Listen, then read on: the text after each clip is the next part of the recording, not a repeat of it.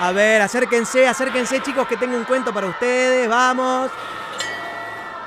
A ver, ¿quién quiere escuchar un cuento maravilloso? Yo, profe, yo, yo, yo, yo. Silencio chicos, por favor, así podemos hacer el cuento.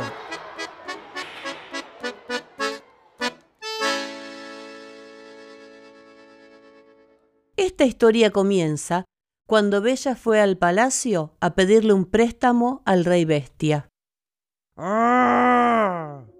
¿Cómo te atreves a venir a mi palacio sin previo aviso? Perdón, mi rey. He tenido una vida muy difícil. Al nacer, mi mamá falleció y quedé a cargo de mi papá, el carpintero y herrero del pueblo. De niña aprendí el oficio y a trabajar con mi papá, pero él ahora está enfermo y no estoy teniendo mucho trabajo en el taller. Antes de venir con usted, le pedí un préstamo a mi amigo Amadeo, pero el muy cretino me dijo que me lo daría solo si me casaba con él. Y yo quiero elegir con quién casarme. Le aseguro que cumpliré con el pago todos los meses. ¡Qué osada eres! ¿Qué crees? ¿Que por ser rico yo no tuve problemas?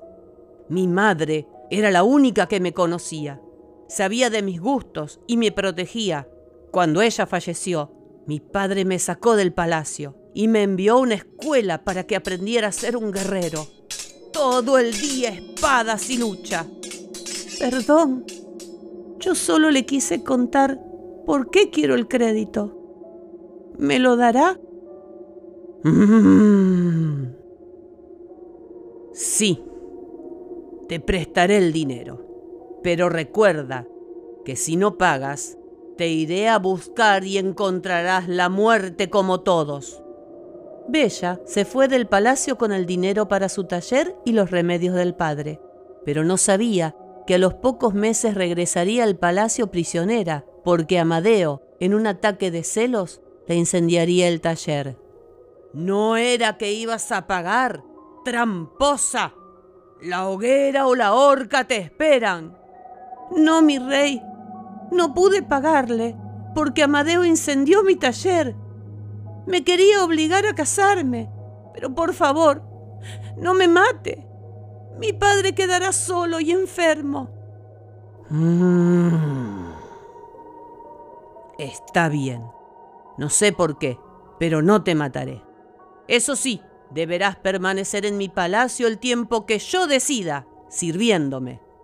A cambio enviaré un lacayo para que cuide a tu padre. Gracias, rey Arthur. Lo que usted decida. Poco a poco, Bella se fue acostumbrando a su nueva vida. Cuando terminaba de hacer sus quehaceres, en su tiempo libre, cazaba, pescaba, soldaba jaulas, construía cajas de madera y adornos, mientras Bestia la miraba desde la ventana de su habitación.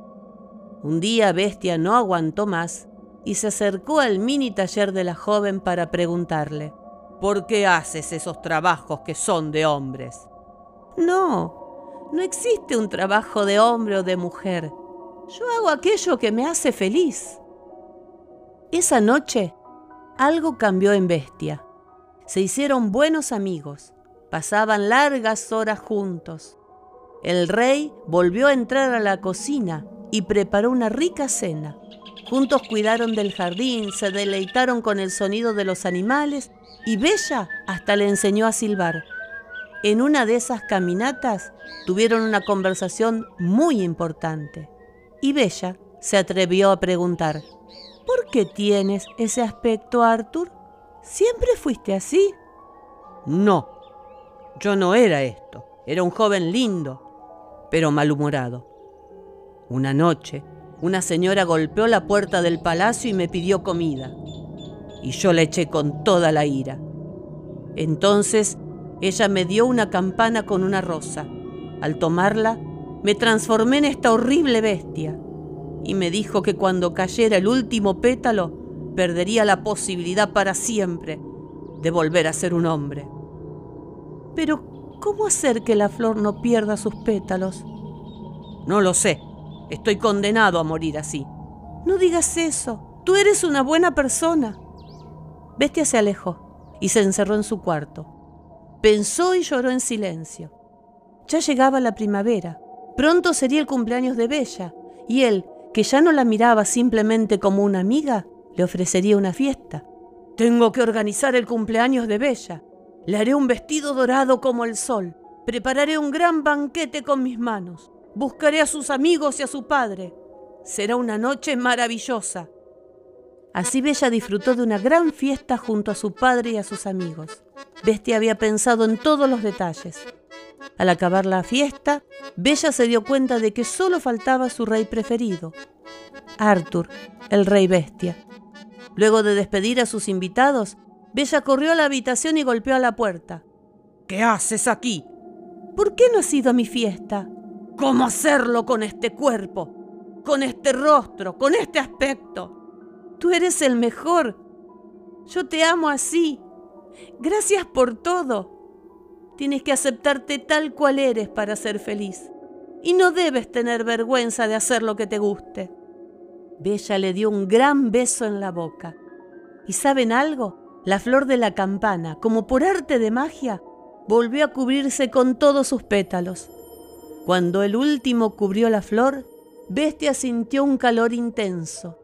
Era el hielo de su corazón que se derretía, ese que se había formado por la ira y el odio, por ser quien no quería ser, por ocultar sus gustos durante años.